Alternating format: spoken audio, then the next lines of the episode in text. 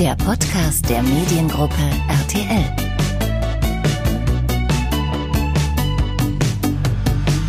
Hallo und herzlich willkommen zum Podcast der Mediengruppe RTL. Mein Name ist Greta Schneider aus der Vox Kommunikation und ich hatte das große Vergnügen, die Sportmoderatorin Ulrike von der Gröben zu treffen und ihr einige Fragen zu stellen. Seit 30 Jahren ist sie das weibliche Gesicht des Sports bei RTL aktuell an der Seite von Peter Klöppel. Im Podcast spricht sie mit uns darüber, wie sie sich als Moderatorin in der vermeintlichen Männerdomäne Sport durchsetzt und sie räumt mit dem Trugschluss auf, dass ihr Arbeitstag erst abends um sechs beginnt. Im zweiten Teil des Gesprächs erzählt sie uns, wie sie ihren News-Alltag mit dem beinharten Tanztraining unter einen Hut bekommt. Denn ab dem 21. Februar ist die sportliche Moderatorin in der RTL-Show Let's Dance auf dem Tanzparkett zu sehen. Liebe Ulrike, schön, dass du da bist heute und der Einladung ja. gefolgt bist. Ja, ähm, sofort spontan. Danke, freue mich sehr. Ich freue mich auch tierisch, jetzt einfach mit dir ein bisschen zu quatschen über starke Frauen im TV, über deinen Werdegang, auch über mhm. dein RTL. Ja, das, äh, wo ich jetzt das Mikrofon hier habe und ich habe so eine Art Hörfunkgefühl jetzt hier gerade das ist ganz lustig, da werden natürlich sofort bei mir Erinnerungen wach an meine erste Zeit bei RTL, die ich ja im Radio verbracht habe, was ja viele Leute überhaupt nicht mehr wissen, weil die reden immer nur über die 30 Jahre, die danach kamen im Fernsehen. Aber der Beginn von allem war, und wenn es damals Podcasts schon gegeben hätte, dann, wer weiß, wäre ich vielleicht eine der ersten Ikonen des Podcasts geworden. Wer weiß. Eingeladen hätte man dich auf jeden Fall, denke ich. ähm, das war dein Volontariat, richtig? Ja, genau. Da, da habe ich, äh, ja, was heißt Volontariat? Ich kam eigentlich direkt nach der Uni. Ich hatte Germanistik Geschichte studiert, äh, weil ich dachte, ich lande mal im Feuilleton bei der Süddeutschen oder so. Und dann habe ich gemerkt, oh, oh, oh, nur weil du in Deutsch immer gut warst, perfekt, so gut schreiben kannst du dann doch nicht. Und dann habe ich gedacht, ah, dann schau mal so und dann wollte ich, habe ich gesagt, Sport kannst du eigentlich auch gut. Naja, lange Rede, kurzer Sinn. Ich kam dann durch Zufall zu einer Probewoche bei RTL Radio, Radio Luxemburg, in Luxemburg. Und ähm, ja, und dann war man in dieser Probewoche offensichtlich von irgendetwas, was ich tat, so angetan, dass man mir dann gleich das Volontariat angeboten hat. Und wie bist du dann nach Luxemburg gekommen? Also, weil eigentlich. Ja, wie ähm, mit, mit, dem Auto.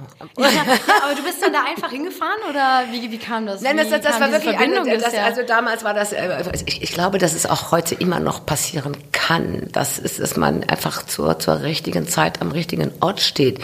Ich hatte wirklich überhaupt keine Vorstellung, wo ich hingehen sollte mit mir. Und ich war mit mitten in der Klausurenphase. Und dann kam in die Kneipe, in der ich arbeitete, um mein Geld zu verdienen als Studentin.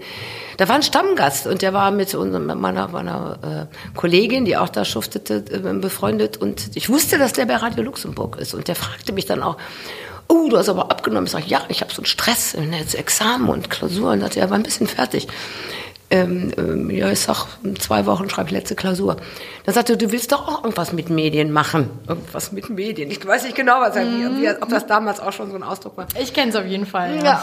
Und dann ähm, sagte er, du pass mal auf, wir suchen da händeringend jemand, so jetzt erstmal nur vorübergehend zum Einspringen und, und ich könnte mir vorstellen, das wäre was für dich. So kam das. Und dann hat er mir einen Kontakt vermittelt und ähm, dann sagten wir, komm zu mal. Dann kam ich mal. Und äh, dann habe ich gleich in so einer ähm, für eine zweistündige Mittagssendung gearbeitet. Die wurde in Luxemburg moderiert von Jochen Pützenbacher. Das war, das war ein Hero, das war eine Ikone im, bei RTL der Jochen, ne, wenn die Leute angerufen haben, weil sie beim Quiz mitmachten oder so, kann ich den Jochen sprechen, haben sie immer Viele auch, ja, wobei eigentlich, eigentlich hatte ich jetzt fast versucht, so, so, so einen Trierer oder sogar. Letzeburgischen äh, Akzent da reinzubringen. Und äh, das, das, da durften dann Vereine in Deutschland allerdings schon, weil wir streiten da ja auch schon nach Deutschland. Das war ja auch das deutsche RTL. Selbstverständlich gibt es ja, wie wir alle wissen, äh, die Radio, Radio- und Fernsehprogramme in ganz vielen europäischen äh, Ländern. Natürlich auch in Luxemburg. Nur jedenfalls und Hans-Werner Olm und ähm, Hugo Ekombalder. Die machten vor Ort dann, machten die die Jecken und verrückten Spielchen mit irgendwelchen Vereinen. Kegelclubs spielten gegeneinander, Fußballvereine, also so irgendwelche Altherren und so weiter und so fort.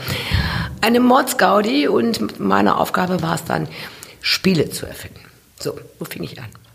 Zu erfinden?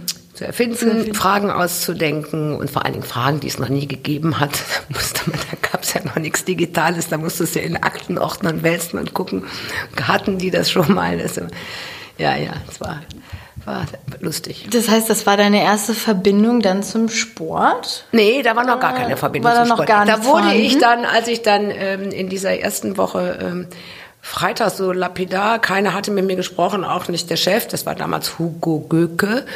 Der ist später zum WDR gegangen. Ist, witzigerweise ist der tatsächlich heute noch ein Freund von mir. Wir hatten uns zwischendurch aus den Augen verloren. Mein erster Chef ist nach all den vielen Jahren Freund von mir. Nun gut. Und ähm, der sagte dann, ähm, ich fragte dann, ja, kommen Sie, kommen Sie nächste Woche wieder? Ich sag, ja, ja, sage ich, ist ja auch sonst keiner da. Weil irgendwie hatten die so einen Personalmangel damals zu der Zeit. Und dann habe ich aber dann darum gebeten, dass man mal mit mir spricht. Ich habe gesagt, ja, einfach nur so, das ist jetzt auch nicht mein Ding. Ich habe jetzt mein Studium fertig, jetzt möchte ich ja wissen, wo es lang geht. Ich würde mich sonst mal bewerben, überall. Und dann haben sie gesagt, ja, okay, ob ich mir vorstellen könnte, das Volontariat zu machen. Ja. Und dann wurde ich auch direkt gefragt, was ich denn so langfristig vorhabe. Und dann habe ich gesagt, naja, irgendwann möchte ich dann schon äh, als Sportjournalistin arbeiten, am liebsten als Sportmoderatorin. Ja, und dann hieß es damals, ja, das, das, ja, das ist schlecht. Weil wir haben zwar hier Sport, wir haben diese große Samstagssendung, diese, diese klassische Bundesliga-Sendung, Sportshop hieß die bei uns damals, jeden Samstag von äh, 15 bis 18 Uhr und täglich hatten wir 10 Minuten im Radio. Das machte damals Benno Wieber. Der hatte aber für diese Samstagssendung und eben auch als Vertretung, wenn er mal in Urlaub war, der ging selten in Urlaub, hatte er eine Frau an seiner Seite. Wie hieß die noch? Habe ich vergessen. Böttcher. Das finden wir raus auf jeden Fall Ja, im Böttcher. Nachgang. Kerstin. Ke- Ke- Kerstin Böttcher hieß die. Und das heißt, sie bra- hatten keinen Bedarf. Und ja, dann da kam der nächste Zufall. Ja, lass mich nicht lügen. Ich war vielleicht drei Monate da oder so. Und vielleicht schon noch ein bisschen länger. Da hat die gekündigt. Dann ist die nämlich der Liebe wegen nach Hamburg gezogen. Und dann kamen die auf mich zu und sagten, sie wollten doch äh, in Sport. Wir hätten da was. So, so wurde ich ohne Quatsch. Wahnsinn, Ja, Wahnsinn. So aber wurde ich dann im Radio Sportmoderatorin und als sie dann im Frühstücksfernsehen, das damals in Luxemburg, äh, ja, ein paar Jahre waren wir in Luxemburg, bevor die dann erst nach Berlin gegangen sind und dann schließlich natürlich nach Köln. Ähm, da ähm, suchten sie natürlich dann auch eine Sportmoderatorin. Da kam es aber zum ersten richtigen Konkurrenzkampf. Da wurde gecastet. Da haben sie noch andere Frauen eingeladen, die sie dann ähm, gecastet haben. Aber offensichtlich habe ich alle überzeugt. ja, ja. Aber da habe ich mich wenigstens mal gegen Konkurrenz durchsetzen müssen. Ansonsten fiel es mir immer so, so, so vor die Füße. das ist, ähm, das ist ziemlich spannend, weil jetzt sagen wir es ja schon seit über 30 Jahren und nun zum Sport mit Ulrike von der Gröben. Und ähm, du musstest auch ein Casting bestreiten. Wenn du das jetzt nochmal machen würdest, könntest du dir das überhaupt vorstellen, das nochmal noch mal so eine Casting-Situation zu erleben? Ich bin, also ganz ehrlich, das gehört ja heutzutage dazu. Das, das ist ja so lange her, so, so wird kein Mensch heute mehr vor die Kamera kommen. Und auch in den vielen Berufen. Ich merke es bei meinem Sohn, der Schauspieler ist. Und das ist völlig normal. Es ist außerordentlich selten, dass jemand einfach, oder dass manchmal werden auch Rollen für eine Person geschrieben. Aber die meisten große Hollywood-Schauspieler, alle, müssen immer wieder zum Casting. Moderatoren im Fernsehen, in allen Bereichen Casting. Ich bin immer so unter Stress, wenn, äh, wenn solche Prüfungssituationen sind, äh, dass ich da glaube ich, da, das könnte ich nicht. Da würde ich mir einen anderen Beruf suchen. Sage ich auch zu meinem Sohn. Ich könnte das nicht. Ich könnte auch nicht damit leben, äh, also dass es das Normalste von der Welt ist, dass bei so einem Casting halt ja, die meisten nicht genommen werden. Meistens sucht man ja nur einen und dann hast du 30, 40, ich weiß nicht wie viele Bewerber. Ähm, auch damit muss man leben können und wollen, immer wieder auch ähm, abgelehnt zu werden und, und, und, und einfach dann auch zu wissen, es liegt gar nicht an dir. Es liegt an so vielen Dingen, die eben zu diesem bestimmten Profil, was immer das sein mag. Ähm, nee, ich ähm, bin froh, dass es damals nur dieses eine Casting gab. Und wenn jetzt nochmal ähm, Situation entsteht, wir haben ähm, einen großen Sportbereich im TV, wir haben auch viele Frauen im TV, die dort auch ähm, Fuß gefasst haben. Wir haben zum Beispiel eine Laura von Torra, Die die durch Fußball führt bei RTL, bei Nitro, wo man wirklich auch sagen muss, Wahnsinn, äh, diese Frau hat sich da in dieser vermeintlichen Männerdomäne sowas von bewiesen in Ja. den letzten Jahren. Was sagst du, ähm, was zeichnet auch so eine starke Frau im Sport aus? Was zeichnet vielleicht dann auch in dieser Form dich aus, dass man eben auch da in so einer Domäne auch so ein bisschen besteht und sich da auch so einen Namen macht? Das ist das ja. Es, es wird viel über ähm, Frauen im, im, Sport heute gesprochen. Es, es, es wird auch ein bisschen gelästert. Es, ist, es gab dann dieses Bild, kaum hat man von Frauen im Sport und ähm, gesprochen und im Fernsehen, hatte man immer dieses Heer von Field-Reporterinnen so vor Augen, diese, diese, diese schönen, jungen, blonden Frauen und irgendwie wurde das dann so reduziert auf die Optik und das die ja nur da stehen dürfen und Fragen stellen, weil sie eben so aussehen und weil das irgendwie so ein bisschen Sexappeal in diesen Fußballsport bringt, was ja irgendwie auch immer von den Jungs vielleicht gern gesehen ist. Das mag sein, dass das auch so ein bisschen ähm, am, Anfang gewollt war, aber die Laura von Tora ist nun wirklich das aller, aller, allerbeste Beispiel dafür, dass es durchaus möglich ist, eine außerordentlich attraktive Erscheinung am Spielfeld äh, zu sein. Ja, sicherlich, vielleicht auch ein Männertraum für viele.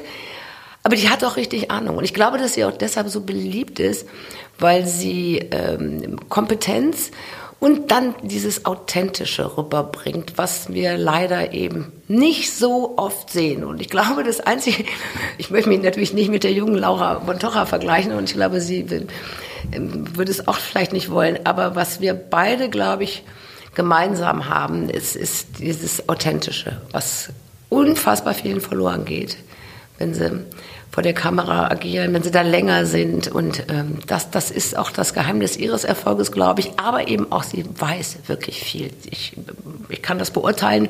Sie hat Ahnung vom Fußball und sie macht das, macht das richtig toll, ohne in irgendeiner Form äh, zu übertreiben. Das ist super. Also das ist für mich eine, wirklich eine kommende äh, Sportlegende vielleicht. Wir werden es sehen. Und die hat sie, die, die wird auch ernst genommen von den Männern.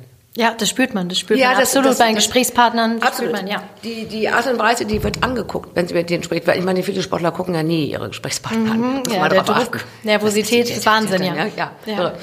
Und äh, da merke ich das schon, dass sie das tun. Und aber ich gucke ja auch viel Fußball zu Hause. Ich bin also, ich gucke mehr vom, viel, viel, viel mehr natürlich vom Fernseher. Oft, aber auch mit Freunden. Und ähm, dann ist Laura ja da auch, so agiert und macht und tut. Und dann hörst du immer wieder, ja, ja, die hat Ahnung. Die ist gut.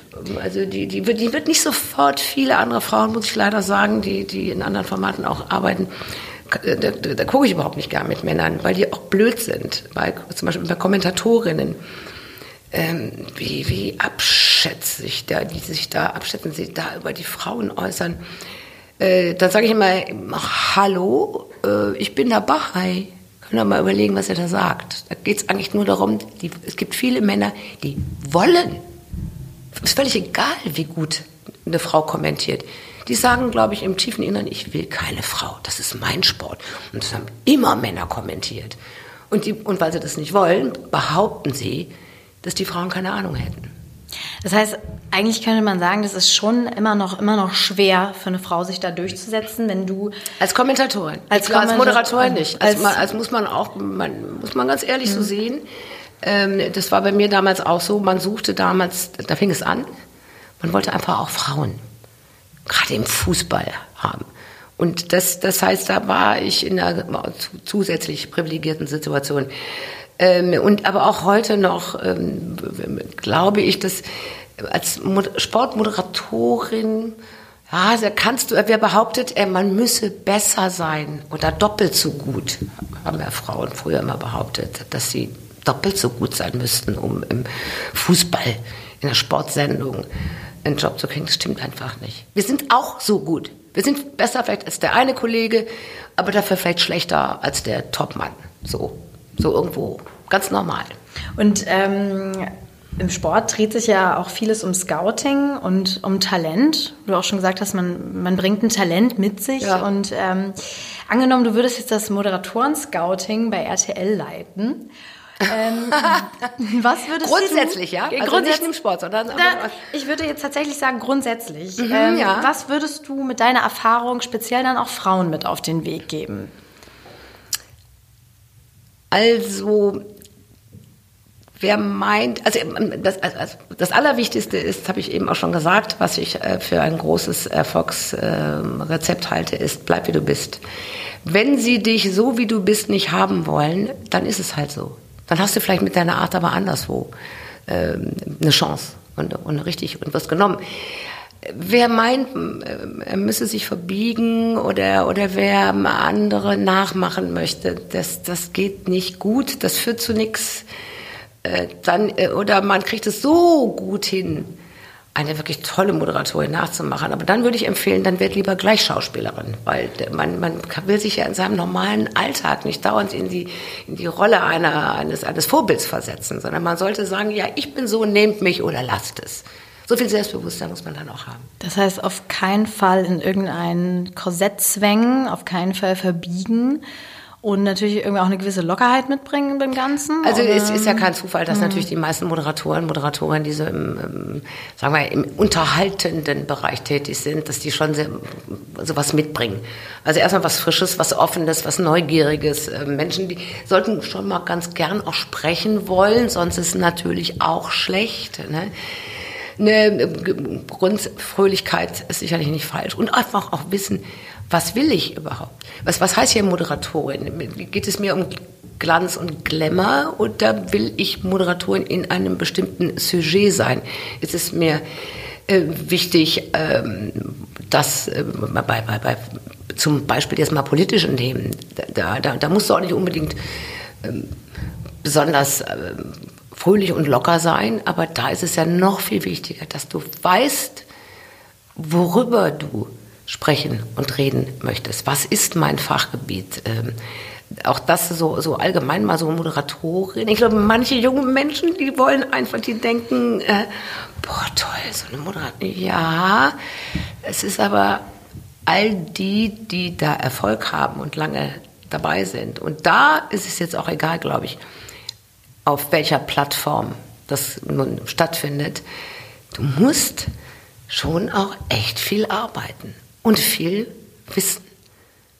Das ist ja sicherlich ein Trugschluss, ähm, dass man denkt, ja Mensch, die Ulrike von der Gröben fängt um 18.45 Uhr an mit der ja. Arbeit. So ist es ja nicht. Wir sitzen ja, ja jetzt auch schon am ja, Nachmittag.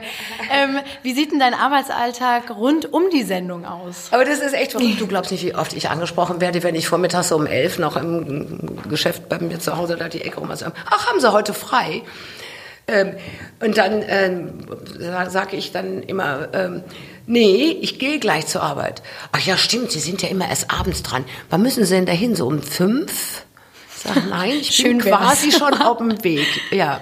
Und wenn ich denen dann erzähle, ähm, ich komme erst mittags, das habe das hab ich mir damals, als meine beiden Kinder, also erstmal das erste auf die Welt kam, da wollte ich natürlich auch kürzer treten, wie das heute so viele ähm, Mütter machen, zumindest mal erst und mal vielleicht nur vier Tage wieder zurückkommen. Ich hatte allerdings auch nur Mutterschutz.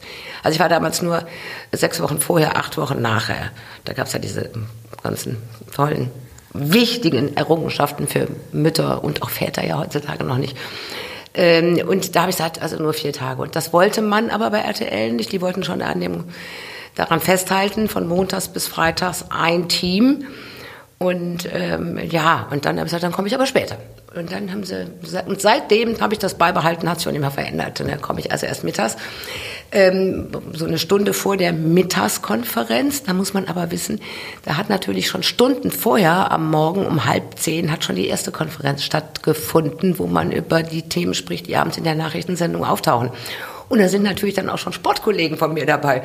Also ich mache das auch nicht alleine da. Ich schneide auch nicht die Beiträge mehr selber. Das habe ich allerdings früher auch schon auch noch gemacht. Ähm, und ich fahre nicht raus und hole die O-Töne. Das machen dann auch wieder andere und so weiter und so fort. Ähm, ich bereite mich, wenn ich komme, dann mit den Kollegen zusammen auf die Mittagskonferenz vor, in dem Überlegen, was nehmen wir nun wirklich von dem, was wir morgens überlegt hatten, welche Themen wir vielleicht reinhaben wollen. Und dann bespreche ich auch mit denen, wie wir den so anlegen, was drin sein soll, welche O-Töne ähm, wir für wichtig halten dann in den einzelnen, brauchen wir überhaupt welche, brauchen wir eine Grafik, ähm, wie sieht das Picto aus? Und so weiter und so fort. Und dann gehe ich mit die, all diesen Infos, Ideen in die Mittagskonferenz, ärgere mich dann wie so oft darüber, dass der Sportteil viel zu kurz ist. Sitzen hier irgendwelche wichtigen Leute am anderen Ende und hören diesen Podcast vielleicht. Ich hätte gerne mehr Zeit für den Sport. Hallo, bitte einmal durchstellen. einmal bitte in die obersten Etagen. ja, das ist dann immer hart, ne? wenn du der Meinung bist, dass das doch ein sensationelles Spiel war da in der Champions League. Also nicht nur die grandiosen Tore, sondern auch noch der Platzverweis und äh, was sich dann in den Katakomben abgespielt hat hat. Und ich, es gibt oft so viele Geschichten, die zu einem Spiel gehören. Ja, und du hast dann trotzdem nur deine 1,40, ne? Und dann ist es dann vorbei. Wir würden, also wir Sportkollegen würden auch gerne mehr machen, als immer nur, ja, die Mainstream-Sportarten, immer nur Fußball, Formel 1, im Winter dann, Gott sei Dank, Ski Alpin kommt ja auch und Biathlon wird auch gerne gesehen. Ähm, aber wir wollen natürlich auch eigentlich immer von wichtigen ähm, Weltmeisterschaften in olympischen Sportarten berichten. Das kannst du eigentlich mehr oder weniger vergessen. Es ist ja, ich weiß das ja auch, dass der eine oder andere Zuschauer dann eventuell sich nicht dafür interessiert und abschalten würde oder umschalten, da muss man schon ein bisschen aufpassen, ich weiß es. Und trotzdem hätte ich es natürlich lieber, wir könnten noch eine viel, viel, viel größere Palette äh, abdecken. Achso, ja, nach der Mittagskonferenz äh, mache ich dann schon eine also redaktionelle Arbeit, ne, schreibe meine Moderationen, gehe wieder zu den Kollegen, dann haben wir noch eine interne Sportkonferenz. Wir planen ja natürlich auch alle zusammen.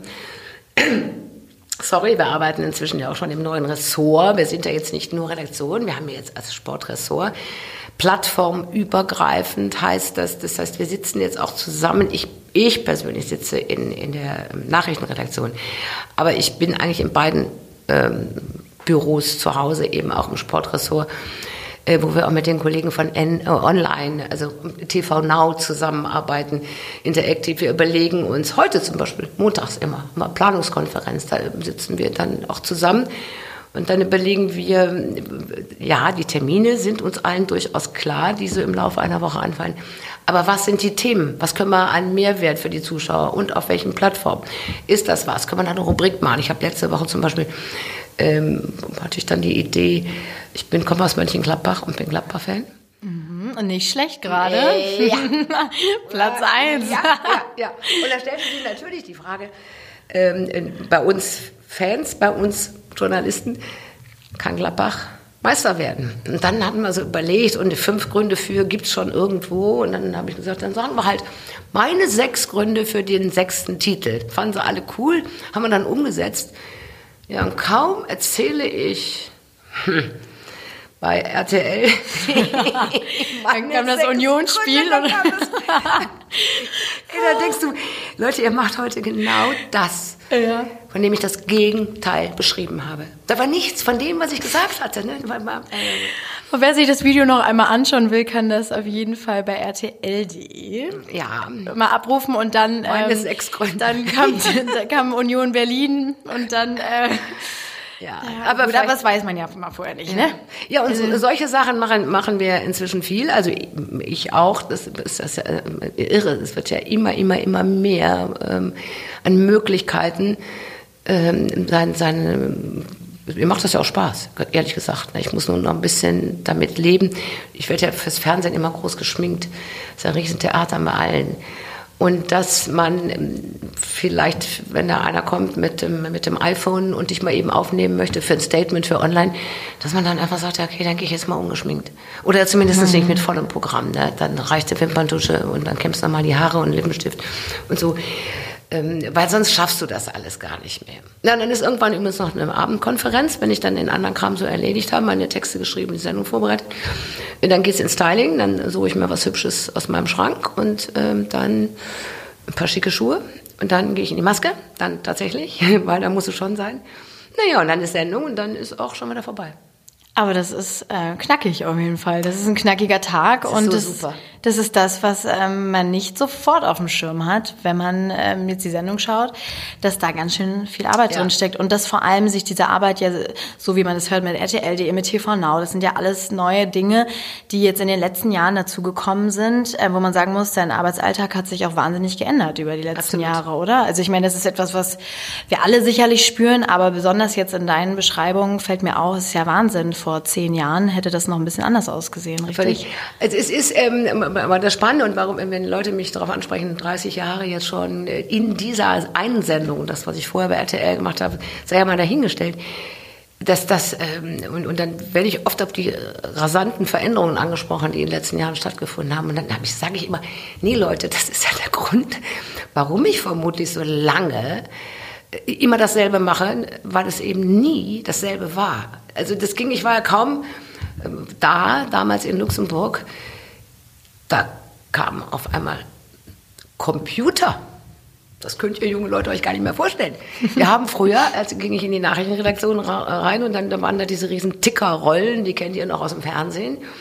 Und dann hast du erstmal deine Tickerrollen abgerissen und überflogen, was wäre jetzt eine Nachricht, mit der ich arbeiten kann. Und, und auf einmal setzen die uns da vor diese Computer, die ja, die, die waren ja nur kaputt. Ich meine, kaum hast du auf eine falsche Taste gedrückt, da war ja dein ganzer Text weg. Da war, oh Gott, was war das alles furchtbar. Und so, so, so nahm das also seinen, seinen, seinen Weg und seinen Gang. Weil ich, ich muss schon sagen, danach gingen die Entwicklungsschritte immer schneller, immer schneller, was Neues, was Neues, was Neues, was Neues. Die Digitalisierung natürlich, also das haben wir schon noch viele mitgekriegt. Früher haben wir auf unseren Kassetten geschnitten und plötzlich, weißt du, verstehst du gar nicht, hä, wieso, jetzt habe ich ja gar keine Kassette, was, was, was findet, was, was kommt denn jetzt da im Fernsehen? Wieso geht das jetzt durch die Luft, durch irgendetwas? Wir haben es ja kaum verstanden, was da passierte.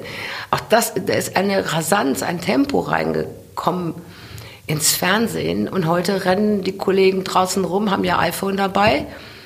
Und quasi eins zu eins, wie früher im Radio es möglich war, da galt das Radio als das einzig wirklich schnelle Medium. Und jetzt machen das alle.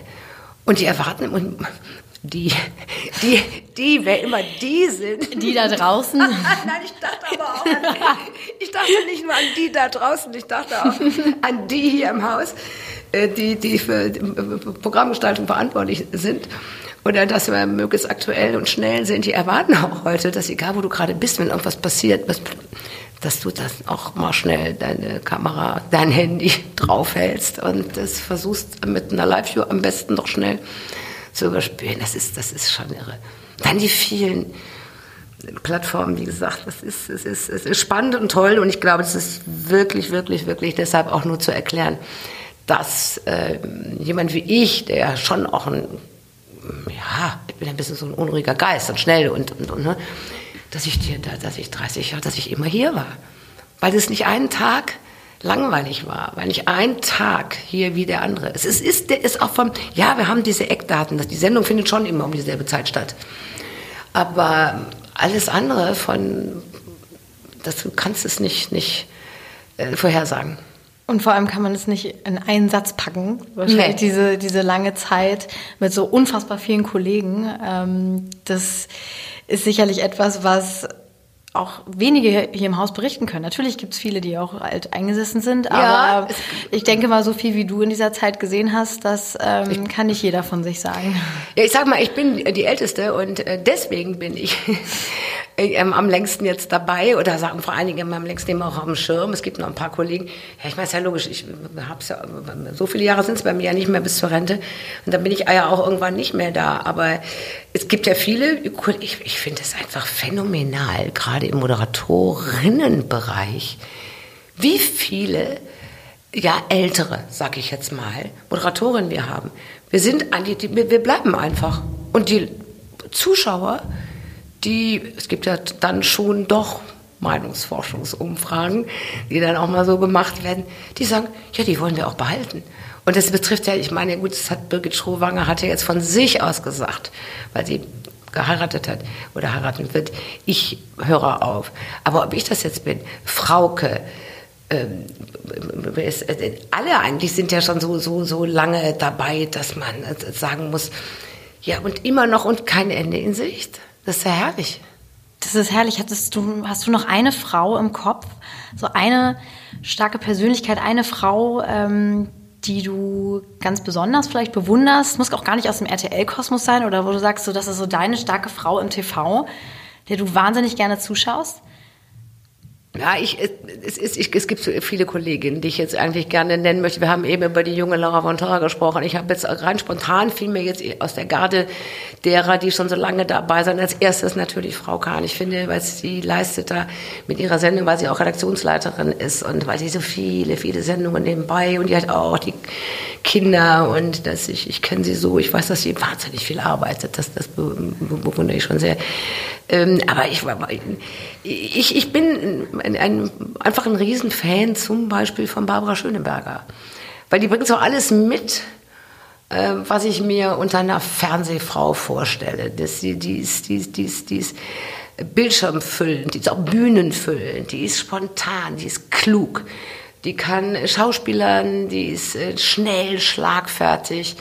Äh, nebenbei kann sie auch noch singen und dann ist sie eine Macherin. Ne? Ich meine, dass sie auch noch ihre eigene, ihr eigenes Magazin da auf die Beine stellt. Die hat zu allem was zu sagen und sie ist, kann scharfzüngig sein, äh, bleibt dabei aber immer irgendwie charmant, ähm, tritt Menschen nicht, nicht, nicht unnötig hart auf die Füße. Es ist für mich schon eine, eine herausragende Fernsehpersönlichkeit, würde ich sagen.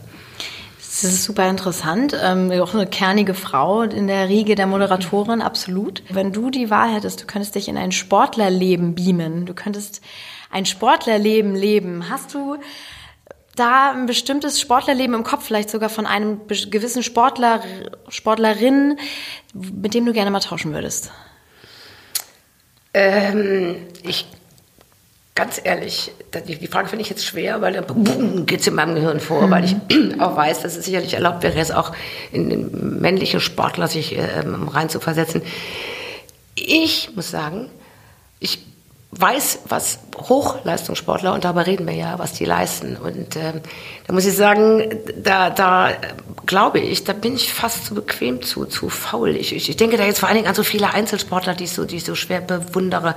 Ich komme ja, ich, ich bin ja, ich laufe ja, das ist ja so ein Sport, ich, ich, ich jogge, ich Marathon laufen. Und dann habe ich immer mal gedacht, ähm, du, du möchtest vielleicht auch mal einen Triathlon angehen. Und deswegen würde mir jetzt spontan, obwohl ich weiß, welche Tortur das ist, aber ich, das, das Leben eines äh, Jan Frodeno zum Beispiel, das mal zu machen auf Hawaii und dann diese, diese Tortur, diese Qual, aber das dann zu schaffen, das muss, glaube ich, ein mega Gefühl sein und was ganz Großartiges.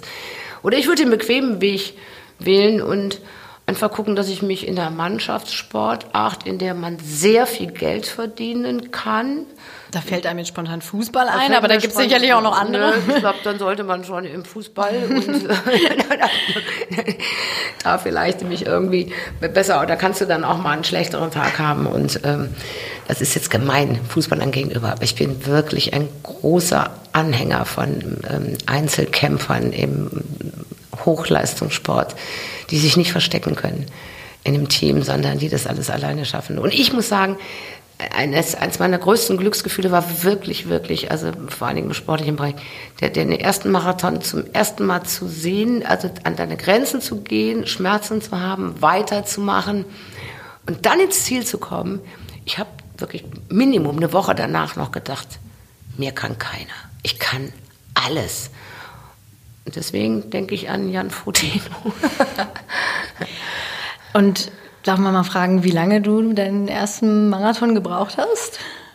Hast du, hast du nachgeguckt? Ich, äh, ich zufällig, nein, wie ich dich kenne. Du ich habe nee, ich hab, ich hab die Zahl tatsächlich ähm, ähm, ich nicht weiß, dass er, ich, gelesen, nicht entdeckt. Nee. Äh, ungefähr, also entweder war es 4,13 oder 4,15 oder so. Ähm, da, da, da, war, ja, da, genau. Da rannte ich ja in erster Linie auf Ankommen ähm, beim ersten Mal. Und dann allerdings hatte ich mir vorgenommen für die anderen, es muss unter vier Stunden. Und dann bin ich wirklich ganz brav hier in Köln immer erste, dann danach in 4,59, der nächste in 4,58 und dann einer in 4,7. Da war ich so stolz. Ja, ich habe auch langsamer gelaufen, als ich in, in New York war. Ich habe hab natürlich auch manchmal mich mit ähm, Freunden und Kollegen verabredet zum Marathonlauf und dann äh, beschließt man eben, wir laufen im Team und wir helfen uns gegenseitig und da ich natürlich als Läuferin dann schon. Und auch, äh, man wurde ja auch von mir erwartet, dass ich einigermaßen sportlich ins Ziel komme. Habe ich dann äh, schon einige Kollegen so ein bisschen äh, über die Strecke geholfen. Und äh, in New York bin ich mit Peter Klöppe zusammengelaufen. Das war auch super. Das war ein großes Erlebnis. Wahnsinn, ihr zwei ja. in New York. Mhm, wir zwei, Peter und Ulrike in New York. Mhm. Und nicht allein, sondern ich glaube 35.000 andere rannten da über 42 Kilometer und alle fünf Stadtteile. Das war, das war irre. Wahnsinn. Und mhm. der Peter, kann man fragen, wie, was der für eine Zeit hatte? Nee, das weiß ich nicht. Äh, man Sind muss aber, beide gleichzeitig ins Ziel gekommen, oder? Äh, nein, wir haben es dann irgendwann verloren. Ich habe dann, glaube ich, weiß ich nicht, wann, ähm, irgendwann gesagt, Peter, jetzt kannst du dich nicht mehr verlaufen, jetzt, jetzt, jetzt muss jeder auch sein eigenes Tempo. Das ist eigentlich auch gar nicht vernünftig, dass man, man muss schon genau relativ ähnlich, sag ich mal, äh, ins Ziel kommen können, wollen, sollen. Und ähm, da war ich jetzt wieder als Trainerin nicht gut genug dafür. Ich merkte dann nämlich irgendwann, mir tut jetzt auch alles weh, weil das ist jetzt nicht meins. Und es war Peters erster Marathon. Der war vorher noch nie eingelaufen. Und ich hatte ja schon Erfahrung von, von allen möglichen. Und ähm, das, das, äh, ich glaube, ich habe ihm sehr geholfen, dass ich ihn zumindest da so die ersten 30 Kilometer begleitet und vollgequatscht habe. So ein bisschen. Und er hat mir dann auch zwischendurch ein bisschen noch, äh, weil er so lange in New York war, wusste er viel mehr als ich. Der sprach zwar kaum, das tut man auch in der Regel nicht. Das große Entertainment findet beim Marathon nicht statt. Aber so ab und zu, so zwei, drei Sätze schon, das war toll. Das war, das war ganz, ganz groß. Das ist unglaublich schön zu hören, dass ihr auch so ein tolles Gespann und Team seid, mhm. abseits des Bildschirms. Das, ja, ähm, mhm. ja es ist eine wahnsinnig schöne Geschichte. Ähm, ich habe jetzt tatsächlich jetzt die letzte Frage zum Abschluss. Ähm, stell dir vor, man würde dir fünf Minuten freie Sendezeit im Anschluss an den Sportblock geben. Wie würdest du diese füllen?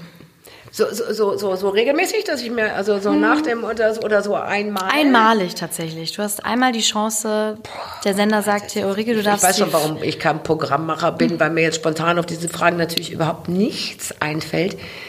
Ähm, ich, ich bin ich sag mal so, ich bin grundsätzlich jemand, der wahnsinnig neugierig auf die Zuschauer ist. Ich, ich äh, als Spinnerei ich, ich, ich würde vielleicht ganz viele Zuschauer aus verschiedenen Bereichen einladen und sie ins Studio kommen lassen und mit denen talken, mit denen reden, von denen was erfahren. Ähm, noch viel lieber würde ich zu denen fahren, aber das schaffe ich ja nicht in fünf Minuten.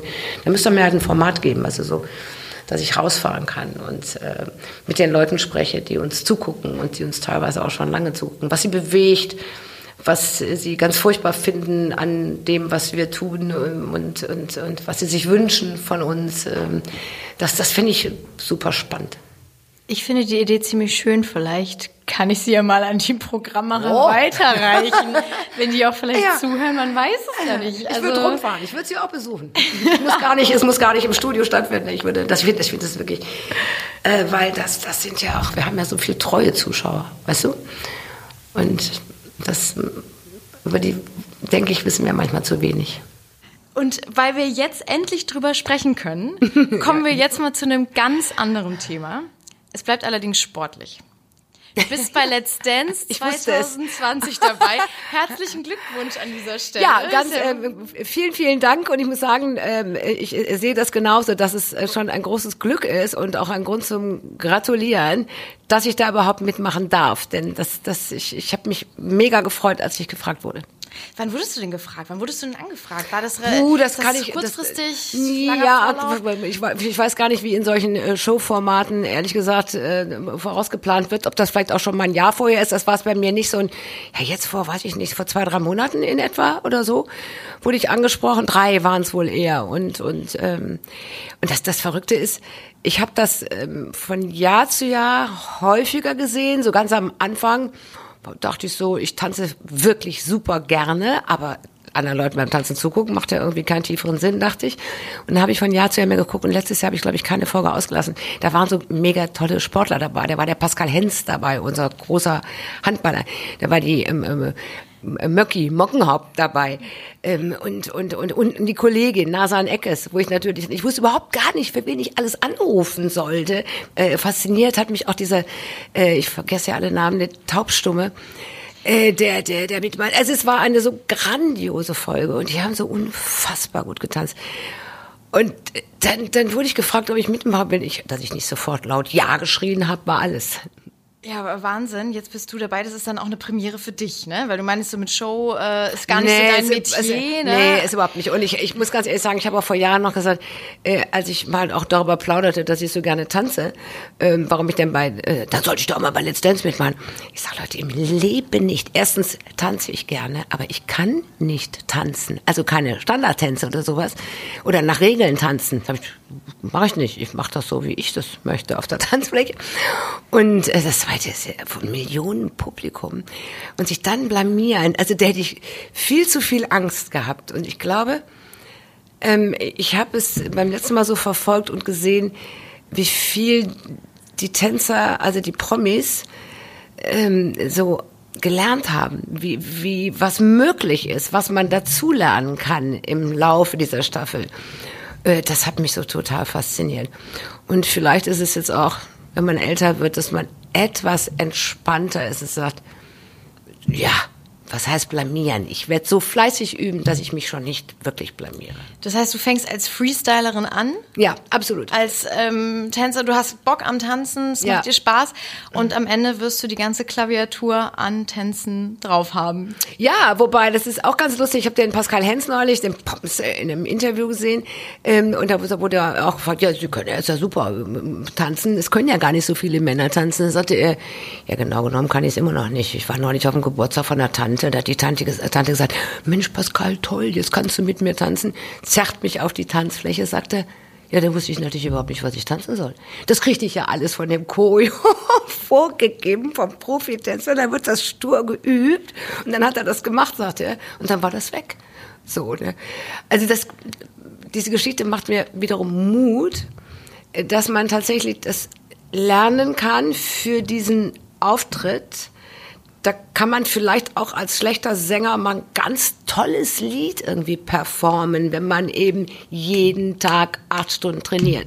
Das sind acht Stunden, also acht Stunden kommen aus Das erzählen die alle, das schaffe ich nicht, das werde ich nicht ja. schaffen, weil ich ja ganz nebenbei auch noch in diesem kleinen kuscheligen Sender arbeite.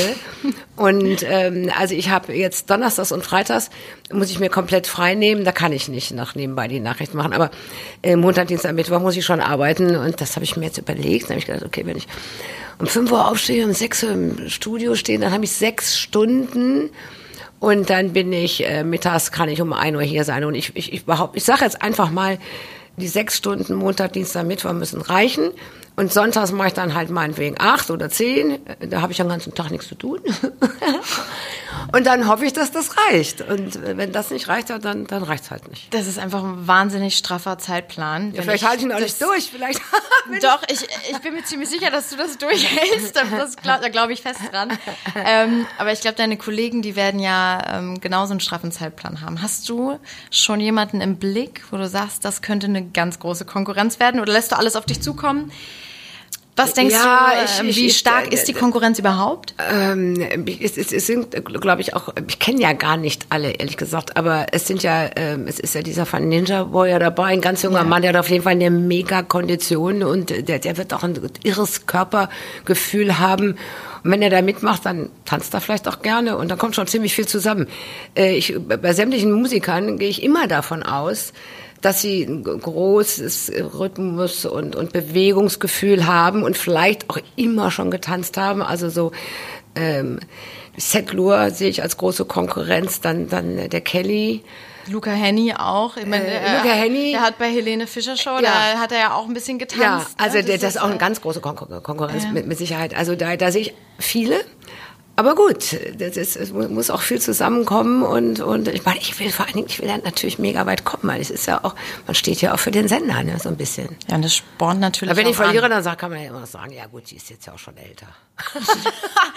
Ob die Ausrenne am Ende zählt? Ja, doch, das ist so ein bisschen, ich meine, man wird ja auch als der, als der Oldie da besetzt. Das muss einem ja auch klar sein, dass, dass, dass du in dieser Konstellation dann diesmal die Rolle der Älteren, sage ich mal, besetzt, die immer dabei ist eigentlich oder der Ältere. Wobei wir hatten ja vor zwei Jahren Ingolf Lück, der ist ja der älteste ja. Teilnehmer weltweit der das Ding gewonnen hat. Also, ne, also man kann auch Ü60 durchaus noch, hat man eine Chance, nicht nur die, diese Rolle Elder Statesman zu besetzen, sondern auch tatsächlich vielleicht noch den Titel zu holen. Durchaus. Also ähm, ich glaube, die Jugend ist kein Garant für den Sieg.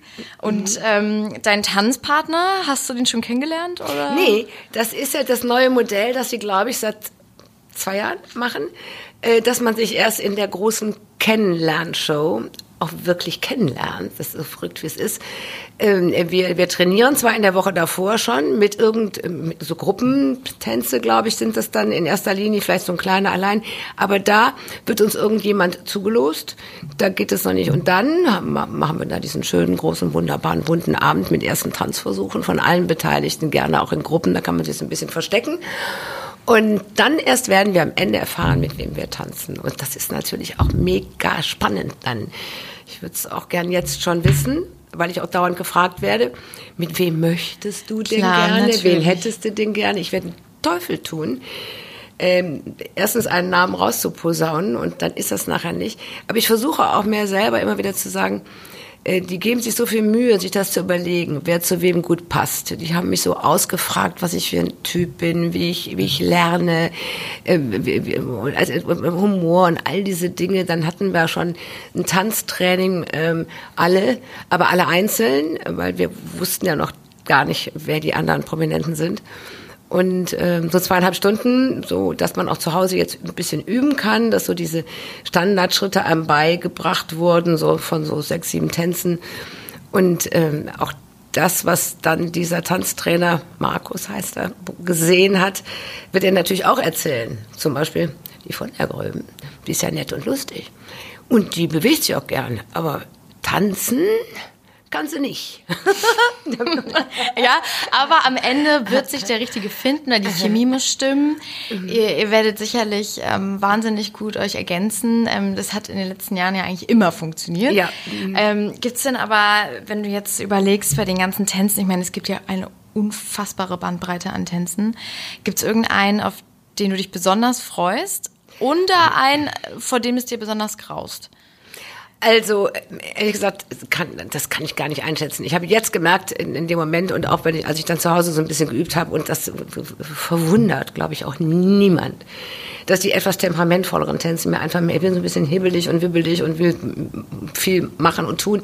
Da muss auch nicht so ganz korrekt alles sein. Ja, schon auch, aber nicht so schlimm wie zum Beispiel beim langsamen Walzer, wo dann die Haltung bis ins FF stehen muss. Da brichst du dir fast das Kreuz und Nacken noch dazu, weil das alles so verquast ist. Und dann musst du mit der Ferse aussetzen, mit der Spitze und so ein Kram. Kann, also das ist sicherlich das, wo ich Angst vor habe. Und auch so ein Cha-Cha oder ein Quickstep oder sowas, da freue ich mich drauf. Mhm. Also volle Power. Mhm. Lieber Cha-Cha-Cha anstatt Walzer. Mhm. Ich werde beides tanzen müssen. Und wer, wer weiß, vielleicht stelle ich nachher fest, dass ich den Walzer viel besser kann. Wir werden es sehen. Wir werden es sehen. Und zwar schon am 21. Februar um 20.15 Uhr geht's los. Natürlich bei RTL. Jawohl. Die 13. Staffel Let's Dance mit Ulrike von der Gröben. Wir freuen uns wahnsinnig und drücken dir natürlich die Daumen. Bitte, ja. Und dann sage alle ich Daumen immer, drücken. Alle Daumen drücken und was noch viel wichtiger ist, anrufen. Ruft für mich an. Ruft für Ulrike von der Gröben an. Guck mal, wenn Guter alle, Abschluss. Wenn alle anrufen, schau mal, dann ne, bin ich schon, habe ich schon ganz schön viel Stimmen. Also merkt euch anrufen und danke Ulrike. Vielen Dank, dass ich hier sein durfte. Vielen Dank, dass ihr dabei wart beim Mediengruppen RTL Podcast. Und um keine weitere Folge zu verpassen, folgt uns bei AudioNow, Spotify und iTunes. Ciao und vielen Dank. Das war der Podcast der Mediengruppe RTL.